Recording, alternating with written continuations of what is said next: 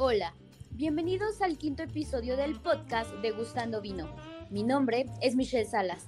Yo soy Misty Martel. Yo soy Frida Martínez. Y te acompañaremos a lo largo de estos episodios. El día de hoy vamos a hablar sobre el decantador de vino. ¿Qué es un decantador de vino? Es un recipiente que normalmente está hecho de cristal o de vidrio y se usa para servir vinos. Su base es más ancha que la boca y su finalidad es poder airar el vino. Su objetivo fundamental es favorecer la expresividad de los vinos con cierta edad de maduración. Tiene tres funciones básicas, que son airear los vinos que han estado largo tiempo dentro de la botella, despertar los aromas de los vinos concentrados y separar el vino de los pozos o sedimentos que se puedan encontrar en la botella. Esto suele ocurrir sobre todo en los vinos que han pasado un periodo de crianza un poco más largo. Y pues hay muchos y muy variados tipos de decantadores. Pero hay que destacar que todos tienen las siguientes características. Primero tienen que ser de cristal transparente para poder ver con claridad el color y la limpieza del vino. Tienen que tener la capacidad aproximada de un litro para que pueda contener todo el vino de la botella. Y por último, tienen que disponer de una boca ancha que evite derramar el líquido cuando se hace ese trasvase al decantador. Exacto, de hecho existen diferentes tipos de decantadores. En esta ocasión les hablaremos de dos, el de máxima oxigenación y el de mínima oxigenación. El de máxima oxigenación también es conocido como aireadores. Su característica principal es que al verter el vino dentro del recipiente, este rompe y empieza a oxigenar. Esto se consigue gracias a que este tipo de decantadores suelen tener una boca ancha y paredes más estructuradas. El 2 sería de mínima oxigenación. Estos decantadores tienen la boca más estrecha y la inclinación de las paredes menos pronunciadas, lo que permitirá que el vino se deslice por las paredes del recipiente sin romperse. Es así como se llega a obtener el vino puro decantado, ya que los decantadores de mínima oxigenación tienen como función eliminar los sedimentos del vino que han sido sometidos durante un largo periodo de tiempo a maduración.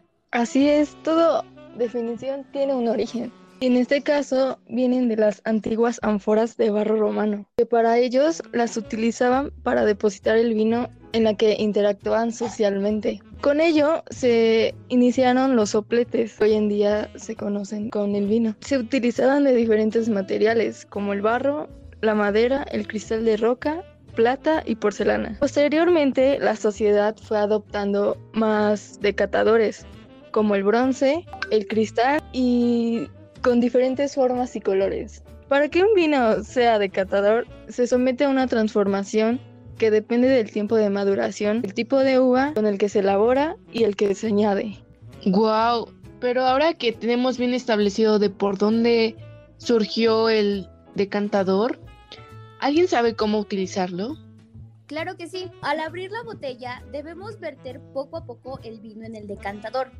Conviene hacerlo con cuidado, inclinando levemente el recipiente para dejar que el vino se llegue a deslizar suavemente sobre sus paredes. Tenemos que evitar, en la medida de lo posible, mover la botella en exceso, para evitar así que los sedimentos depositados en el fondo de la misma entren en suspensión. Una vez que el vino ya esté dentro del decantador, hay que dejarlo reposar, pues el tiempo dependerá del vino en cuestión. Su añada, el tiempo en botella y cada vino pide un tiempo de reposo muy diferente. Exactamente. Y también es muy importante saber cuánto tiempo debemos dejar airear el vino. Y este tema puede ser un poco complicado porque ha habido muchísimo debate entre los profesionales de este sector y hay muchas opiniones por lo mismo sobre el tema, pero algunos creen que este empujón de oxígeno le da vidilla al vino de forma mucho más rápida.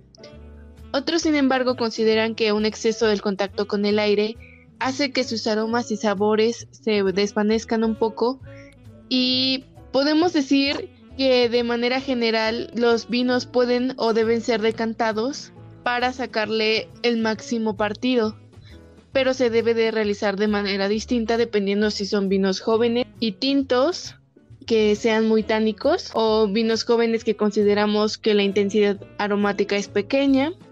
O también se recomienda hacerlo con vinos cuya crianza en botella haya sido larga en su proceso de elaboración y que no incluya técnicas de filtrado o clarificación. Porque este tipo de vinos lo que se intenta eliminar son los posibles pozos o sedimentos que provienen de la larga crianza que tienen en la botella. Para muchas personas encontrar esos pozos o sedimentos en el vino es incómodo. Por eso, a pesar de no ser una señal de mal estado, es bastante conveniente decantar el vino en esas situaciones. Con esta decantación estamos oxigenando el vino y lo estamos despertando de su letargo. ¿Sabían que también está como una lista de los mejores decantadores? ¿No? ¿Nos quieres mencionar sobre ello? Claro, pues mira, eh, en primer lugar tenemos el decantador de vino de Dr. Hetzner. Este decantador tiene un diseño atractivo, con una boca ancha muy fácil de rellenar y servir el vino sin derramar. Otro está el decantador Smayer, que es fácil de manipular al, hacer de, al ser de cristal. Hay que tratarlo con cautela y extremar los cuidados a la hora de ser lavado.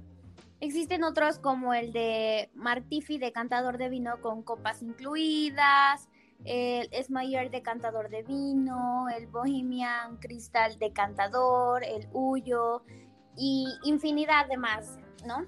Entonces, como ya lo mencionábamos en uno de nuestros podcasts anteriores, esto del vino no nada más es tomarlo, sino que hay, saber, hay que saber sus olores, los diferentes sabores que le puedes tomar.